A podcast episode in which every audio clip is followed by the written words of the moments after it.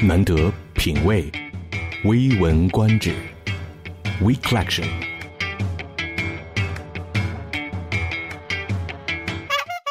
美女会在宝马车里哭，还是在自行车上笑？句句经典，转自无懈可击。男人说我没有钱，女人说我们一起挣；男人说我没有房，女人说我们一起盖；男人说我没有车，女人说我们一起步行，还锻炼身体。男人问你爱我什么？女人回答：你的双手可以创造一切，最主要的是你每晚睡觉的时候可以抱着我，我不会孤独。三年后，男人有了自己的房子，开着自己的车子，带着女人和孩子去旅游，女人幸福的笑了。男人说我没有钱，女人说你出去挣；男人说我没有房，女人说你自己去盖。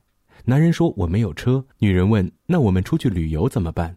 男人说：“我真的爱你。”女人说：“等你有钱、有房、有车了再来娶我。”三年之后，男人有了自己的房子、自己的车子，更有一个疼他、爱他的老婆，还有一个可爱的孩子，而女人还是一个人。她去找男人。女人问：“你不是爱我吗？为什么？”男人回答：“那是我没有钱、没有房、没有车的时候。”女人说：“我没关系，我只在乎你的现在。”男人说：“我有关系，我只在乎你的现实。”女人说：“你以前的一切我不在乎，只要能和你在一起。”男人说：“我现在的一切我更在乎，这一切和你没关系。”女人伤心的离开，面对孤独；男人快乐的回家，享受幸福。这是一个社会现实。告诉我们不要活在当下，要放眼未来。幸福是两个人创造的。我有一切的时候，也就不缺你了。会有几人呢？难得品味，微闻观止。难得品味，微闻观止。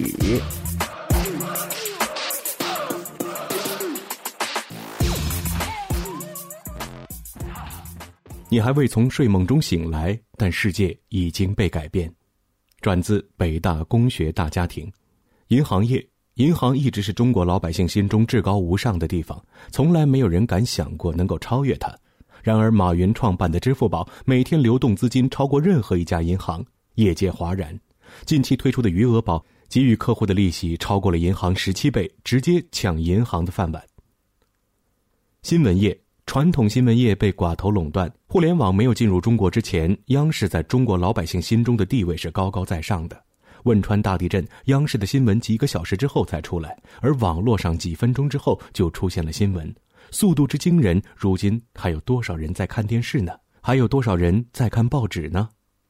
零售业。全球最大的零售商沃尔玛在中国就有五万名员工，年交易额过百亿。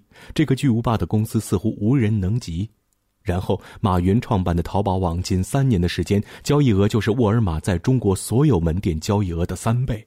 二零一二年光棍节一天的交易额就是三百五十亿，是沃尔玛在中国所有门店一年的交易额。淘宝网一天的交易额相当于七个香港黄金周，超过中国京广深一线城市线下零售的总额。二零一三年光棍节当天，就有二点四亿人在淘宝上消费，相当于两个日本国总人口数。没有人能够想到今天淘宝会这么强大，大可敌国。旅行业，携程网一家没有一架飞机、没有一间酒店的公司。每天卖出的机票和开出的房间超过任何一家航空公司和酒店，业界震惊。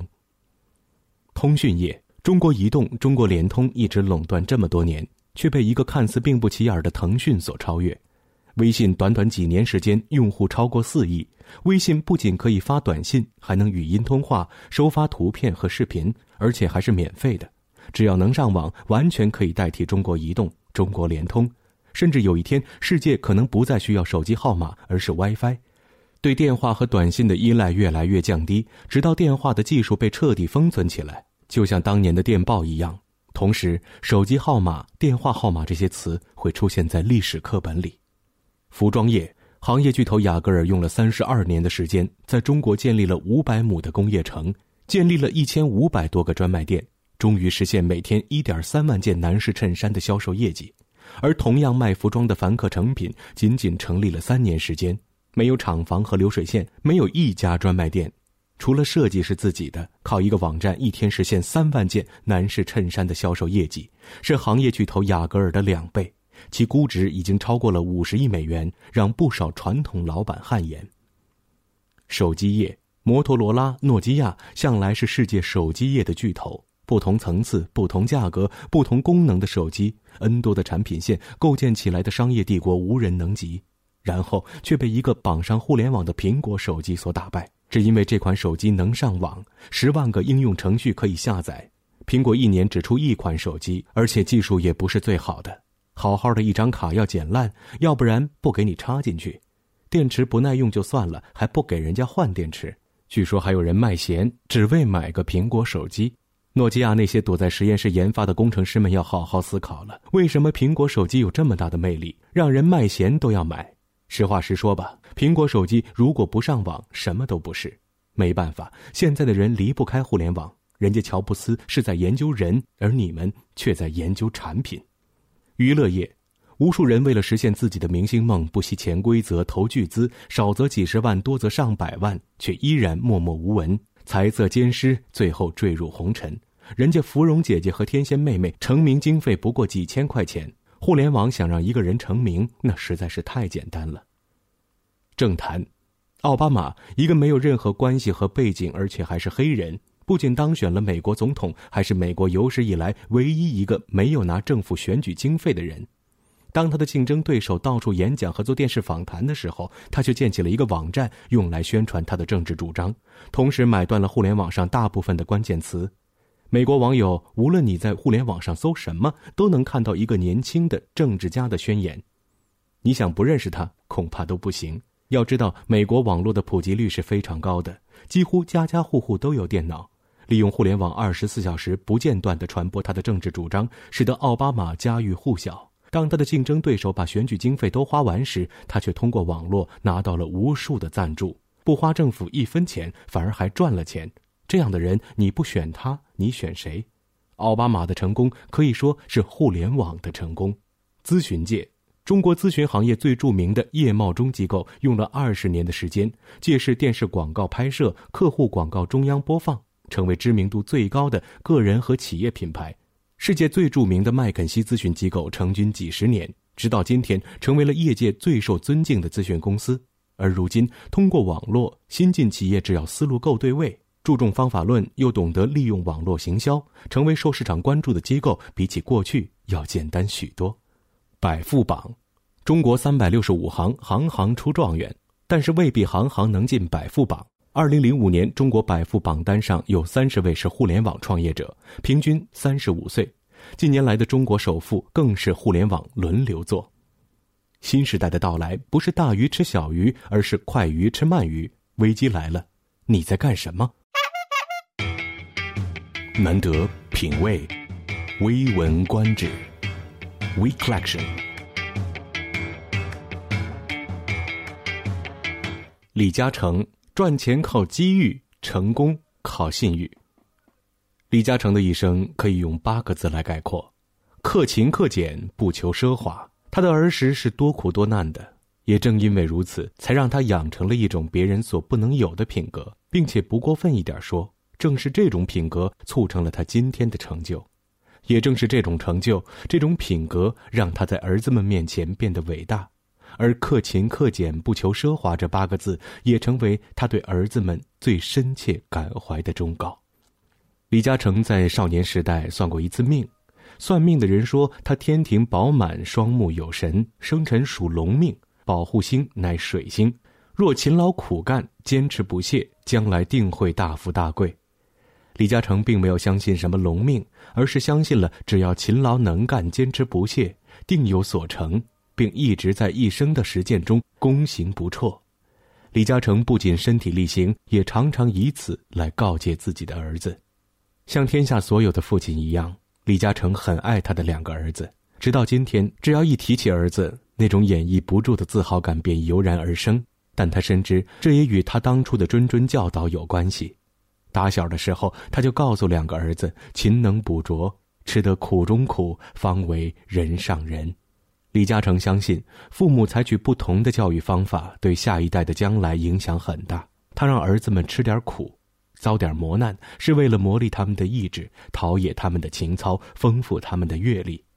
一个人最要紧的是要有中国人的勤劳节俭的美德，懂得节省你自己，对人却要慷慨。当你赚到钱，等有机会的时候就要用钱，这样赚钱才有意义。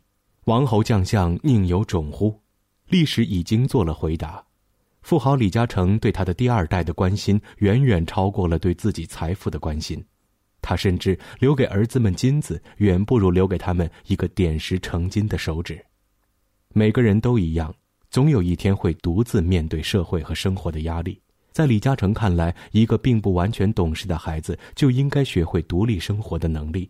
李嘉诚说：“虽然他们还小，但是我想早期启蒙教育会让他们从小知道父亲创业的艰难，学习父亲顽强拼搏的精神，长大了才能成为栋梁之才。”如果现在放松了对他们的早期教育，他们成了只知道吃喝玩乐的纨绔子弟，再进行教育就迟了。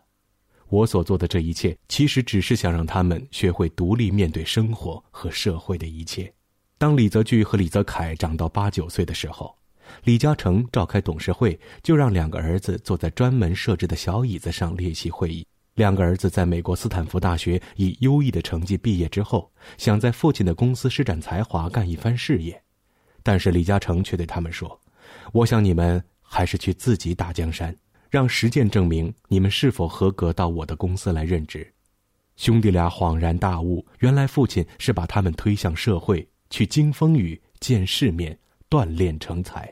最强大的人，总是那些敢于自己做主的人。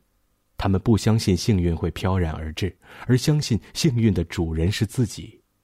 根据李嘉诚的成功经验，我们可以得到这样一个答案：幸运之手不在上帝，而在自己的手上。那些脚踏实地的人才是自己的主人，是自己财富人生的主人。如果你以积极心态发挥你的思想，并且相信成功是你的权利的话，你的信心就会使你成就所有你所订立的明确目标。但是，如果你接受了消极心态，并且满脑子想的都是恐惧和挫折的话，那么你所得到的也只能是恐惧和失败而已。在身体的缺陷、出生的卑微、前进中的天灾人祸等面前，持消极心态的人怨天尤人、自甘颓废，不是逃避就是厌世；但是有积极心态的人，从来不会失去生活的乐趣，迎难而上，终成正果。李嘉诚正是这样一个在任何情况下都保持着积极心态的超人。在事业上谋求成功，没有什么绝对的公式，但是如果能够依赖某些原则的话，能将成功的希望提高很多。成功实际上是相对的，创业的过程实际上是恒心和毅力、坚持不懈的发展过程，这其中并没有什么发达的秘密。但真正做到中国古老的格言所讲的勤和俭，又谈何容易呢？而且从创业之初开始，还要不断的学习，把握最初时间。本事的威力没有任何神奇与神秘可言，它需要平时一言一行的积累，坚持相信我确实能做到的态度，无形之中便会产生能力、技巧和精力这些必备条件。每当你相信我能做到时，自然会想出怎样去做。想要成就大事，你就应该首先抛开身边的拐杖，独立自主。如果做不到这一点，那么你最好埋葬你的雄心壮志，一辈子老老实实做个普通人。有人说，一个有信誉的人才是真君子。信义一直是正直君子们的座右铭，也是许多父母对孩子的期望。李嘉诚能发展到今天，正如他自己所言，靠努力更靠信义。在生意场上，李嘉诚笃信信誉是宝贵的经营资本，他时时把这种经营思想传给儿子。有时候，他对信义几乎到了痴迷的程度，而这种痴迷也正影响了他的两个儿子。可以说，这十个字是李嘉诚对经商儿子们最大的忠告。商人最重要的一点是能够把握时机，逐个击中自己的目标，这样就能从小到大，从弱到强。所以，李嘉诚练就了擒住机会、绝不放手的绝活。李嘉诚向儿子透露，一生之中最重要的是守信。我现在就算再有多十倍的资金，也不足以应付那么多的生意，而且很多都是别人主动来找我的，这些都是为人守信的结果。可见信誉就在行动里。一个有信用的人，比起一个没有信用、懒散、乱花钱、不求上进的人，自闭有更多的机会。这句话是李嘉诚给儿子的忠告，也同时是他奋斗的座右铭。讲信誉，够朋友。这么多年来，差不多到今天为止，任何一个国家的人，任何一个省份的中国人，跟我们做伙伴的，合作之后都能够成为好朋友，从来没有一件事闹过不开心。这一点是李嘉诚引以为荣的事儿。有些生意给多少钱我都不赚，因为已经知道对人有害，就算社会容许做，我都不会做。这既是李嘉诚做生意的原则，更是他做人的原则。对于像李嘉诚这样的成功者来说，他们奋斗的目标早已经不单纯是金钱了，他们在追寻一个梦想，这种梦产生的力量与快乐，比单纯为了获得更多金钱不知要大多少倍。信誉是不可以金钱估量的，是生存和发展的法宝。以诚信待人，还应该是对社会上的任何一个人、任何一个机构的承诺，一定要做到。否则也不可以称之为诚信。能够做到对不论什么机构、什么人都讲诚信，最后必然得到所有人的称誉，企业的声誉自然由此建立起来。一九九零年，李嘉诚把仍在国外学习的两个儿子召回香港，他打算让他们留在身边，传授做生意的道理。由于受到传统的中国文化的影响，李嘉诚始终把遵守诺言作为他做人的一条基本的准则。他一生都是这样做的，也是这样来教育两个孩子的。李嘉诚经常跟他的儿子们说：“十年树木，百年成林。做大品牌就要关注细节，要有耐心，唯其如此，才能成就你所能想象的事业。